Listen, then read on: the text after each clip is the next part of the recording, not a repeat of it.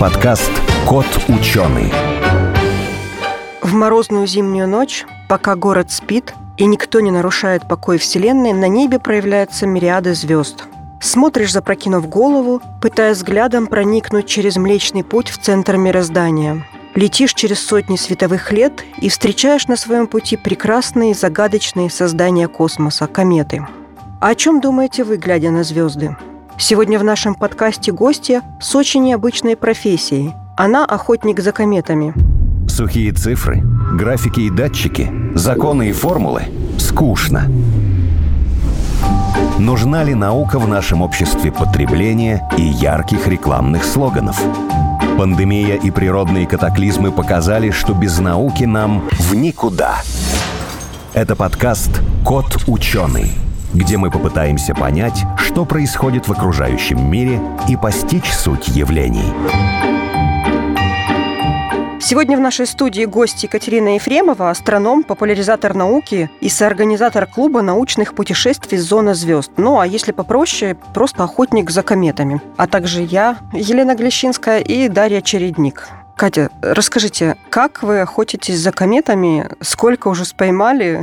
Сколько у вас их хранится? И вы как прям за хвост ловите? Мы, если бы мы ловили комету за хвост, это было бы, конечно, феерично. Но угу. это скорее из-за грани фантастики, из какой-то научно-популярной литературы. И пока поймать комету за хвост удавалось только космическим аппаратам. Космический аппарат Вега, космический аппарат Розетта, аппараты, которые либо достигали определенных комет, проходили через их хвосты, либо вот в случае Розетты, это аппарат Европейского космического агентства, она непосредственно умудрилась отправить на поверхность кометы, прикометиться маленьким зондом. Так угу. что это для людей пока, к сожалению, невозможно. Вот эти данные с этого аппарата, они уже вернулись на Землю? Они вернулись, Пощупать? и они будут обрабатываться еще очень много лет, потому что тот объем данных, который был прислан с космического аппарата Розетта, его обрабатывают, по нему до сих пор совершают открытия, хотя миссия уже несколько лет как завершилась. И одно из последних открытий, это, не поверите, на кометах, оказывается, есть полярное сияние. То, что мы наблюдаем у нас на Северном полюсе и на Южном, на планете Земля. То же самое вокруг ледяного ядра кометы. Кометы — это лед, снег, камешки мелкие. Когда она приближается к Солнцу, начинает испаряться. Вокруг ядра образуется кома, это такой скорее, аналог атмосферы. Скорее радуга. Не-не-не, это именно Там заряженный микро... Это именно микротоки, это магнитное поле, которое создается Ох, солнечным ветром, заряженными частицами, потоками от Солнца. И в нем уже в этом заряженном поле появляются микротоки, которые мы объясняем ну, в таком формате, как полярное сияние. Раз уже зонд был в хвосте кометы, по последним угу. данным, из чего состоит э, хвост? Хвост — это газ, который приобретает формат из ледяного, он превращается в газообразное вещество. То есть он, по сути, можно сказать, выпаривается. Просто это холодный, газ. очень разреженный газ, и одновременно с этим это пыль. Поэтому если мы посмотрим на комету, мы же ловим Снежинки, комету, значит. мы ловим комету в телескоп. Либо сами кометы, вот как сейчас недавно в Абхазию ездили с группой ловили комету Леонардо. Она была открыта 3 января этого года. И все думали, что вот эта комета Леонардо, она будет яркой, большой, красивой, так называемой большой кометой 2021 года. Большими называют те, которые прям глазом просто видно невооруженным. Но не сложилось, она не дотянула немножко. Вот в прошлом году была большая комета, комета Неовайс. Неовайс — это обзор, поэтому комет Неовайс много достаточно, у каждой свой порядковый номер. И вот в том году, в 2020-м, была большая комета, шикарная, видимо, просто невооруженным глазом. Мы ее наблюдали, фотографировали тоже. И вот если сейчас слушатели найдут, например, фотографии кометы Неовайс или кометы Хэлла Боппа или какой-нибудь любой другой кометы с большим ярким хвостом, они увидят, что хвоста у кометы как минимум может быть два, может быть три.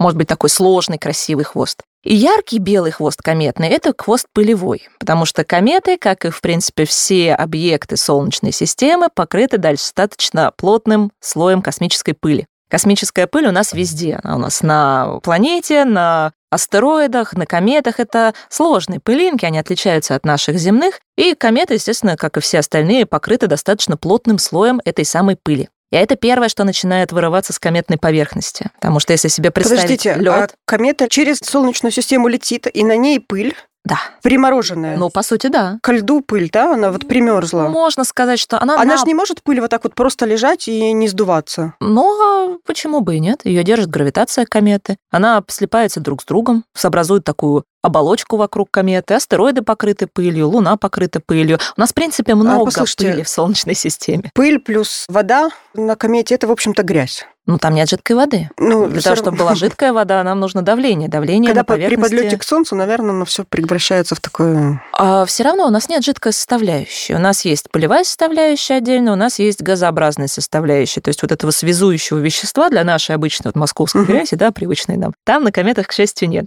И получается, что комета сначала яркая, у нее красивый яркий пылевой хвост, это вот эта пыль с поверхности. Не то, что сдувается, она сносится начинающимся испарением, начинающейся кометной активностью, как мы говорим, когда с поверхности кометы начинается под действием нагрева от Солнца испаряться вещество. Вещество может быть разное. Это может быть водяной лед, может быть не водяной лед, может быть метановый лед, может быть в каких-то суперредких случаях водородный лед, например. Что-то разное, но по большей части все-таки это вода. Но опять же, вода бывает разная. Например, на той же комете Чурюмовой-Герасименко, той самой, которая летала миссия Розетта, у которой там полярные сияния найдены были в коме, обнаружены, слабенькие, но все-таки. Там была найдена вода, но вода тяжелая, дейтерий, не та та вода, которая на Земле достаточно мало, а не наша обычная привычная H2O. Если она при подлете к Солнцу начинает выпариваться, Мгм. значит, она уменьшается в размерах. Да. Темп Да. потери И массы вот, очень э, вот сильный. я просто вспомнила про комету Галлея, которая Мгм. прилетает, возвращается.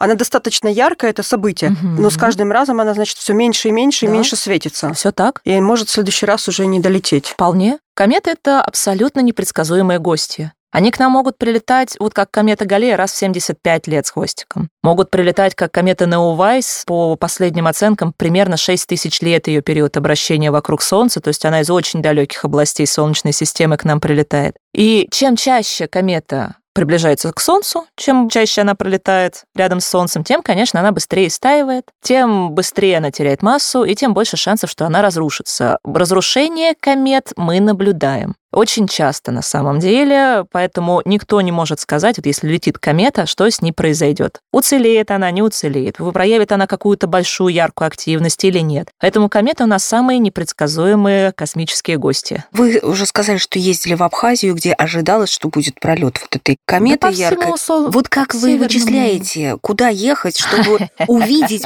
что она вот, вот она вот ее невооруженным глазом можно увидеть. Я бы тоже Ну, съездила. Смотрите, невооруженным глазом, опять же, это предугадать сложно, будет ли ее видно. Обычно, когда отправляемся в путешествие, мы выбираем место так, чтобы было как можно меньше засветки, чтобы была хорошая статистика погоды, причем есть прямо карты засветки неба, Light Pollution Map, когда просто на карте показывают, какие области где засвечены. Так, в принципе, в Подмосковье можно подобрать хорошее место для того, чтобы понаблюдать за ночным небом. Но, опять же, здесь еще статистика погоды должна быть хорошей. И наблюдаем. Здесь Москва подкачивает. Есть замечательная программа «Планетарий», которая называется «Стеллариум».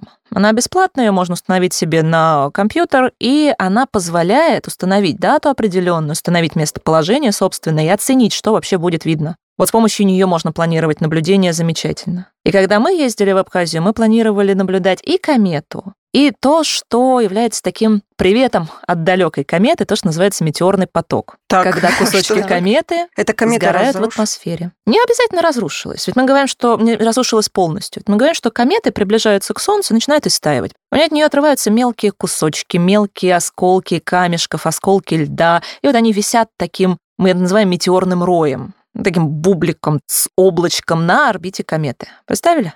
Вот летит комета и оставляет за собой Какого комочки. размера комета? Комета может быть разная. Может быть несколько километров, может быть несколько Ого. десятков километров, может быть поменьше. А если ее траектория будет вот прямо в Землю, что случится? Она Ну, полностью таких, растает или что? Э, Таких комет очень мало. Орбиты кометы мы пересекаем каждую неделю разных. То Мгм. есть наша Земля, что такое вот метеорный поток? Это явление, которое происходит, когда Земля в своем движении вокруг Солнца попадает вот в этот самый метеорный рой. И эти осколки кометы, которая когда-то пролетела давным-давно, они остались висеть в космосе на ее орбите, эти осколки попадают в земную атмосферу и постепенно сгорают. Явление красивое. Что касается столкновений именно с кометами, вероятно, одно из таких масштабных столкновений произошло вот в 1908 году. Это Тунгусское событие. Его иногда называют Тунгусским метеоритом, но метеорита-то найдено не было.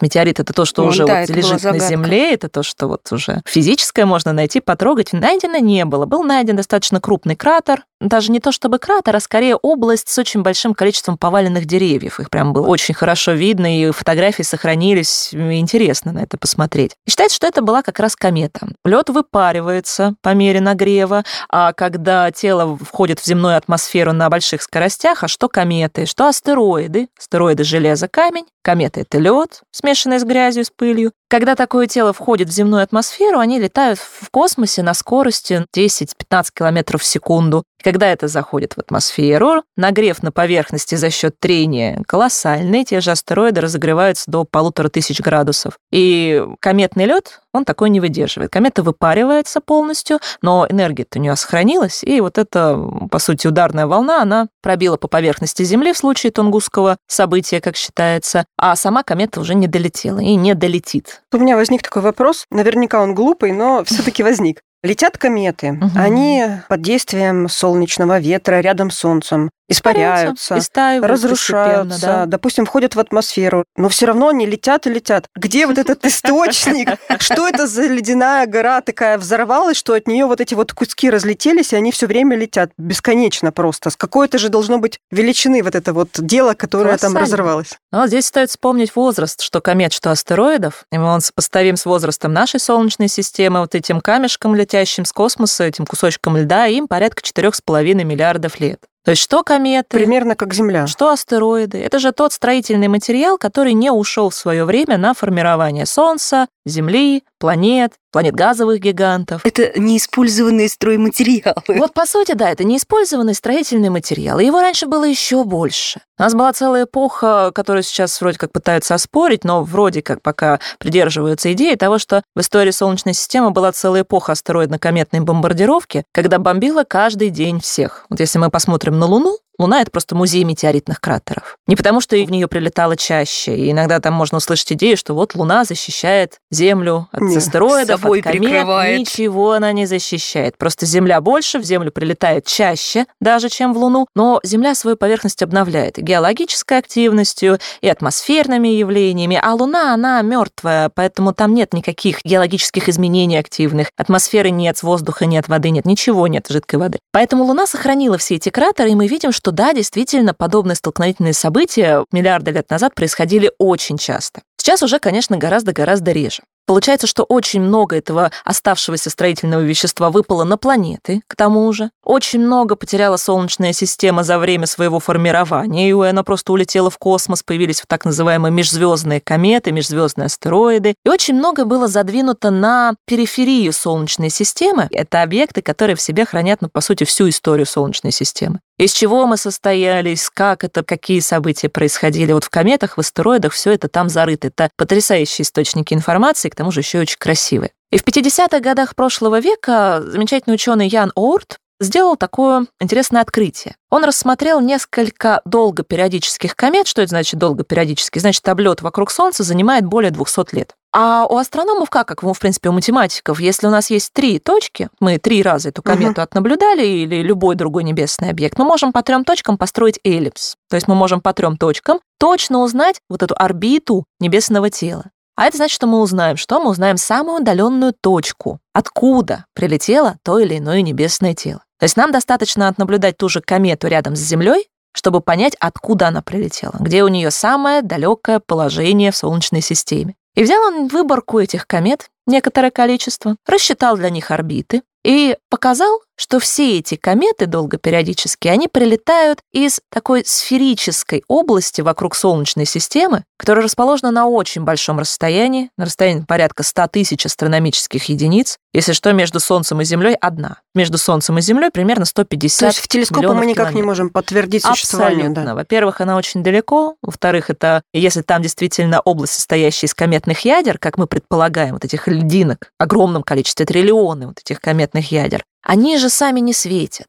Мы видим далекие звезды, да, безусловно, но далекие звезды сами выпускают свет, они сами по себе выделяют энергию, они сами яркие. Все, что в Солнечной системе, свет отражает. И получается, что чем дальше объект от Солнца, который принадлежит Солнечной системе, тем тусклее он для нас будет, потому что свету от Солнца нужно до него долететь, а потом еще от него отразиться и достичь нас. Это достаточно долгий путь для света, он постепенно тусклеет. Чем дальше объект, тем он тусклее. И на периферии Солнечной системы мы маленькие кометные ядра не видим в принципе. Поэтому область это чисто такая гипотетическая, но существование вот этих долгопериодических комет подсказывает нам, что, скорее всего, она действительно там есть. А что касается траектории, по которой летают кометы, вот их орбиты, она как-то может измениться? Вполне. Могут между собой, допустим, столкнуться две кометы и изменить направление друг друга? Столкнуться вряд ли. Сейчас опять А же... может быть, пролетая между планет, она может отклоняться, да? Вот, с планетами более вероятно. Столкновительные явления, они что между астероидами, что между кометами, даже в главном астероидном поясе, где астероидов много, и там часто, знаете, можно в тех же «Звездных войнах» увидеть какие-нибудь картины, как корабль лавирует между астероидами, они там сталкиваются, А грозят может его быть, это как разрушить. Раз в этом поясе Орта, там Не, очень не, не, плотненько. это, к счастью, это фантастика. Между космическими телами очень большие расстояния, тысячи, десятки тысяч, миллионы километров. Поэтому астероиды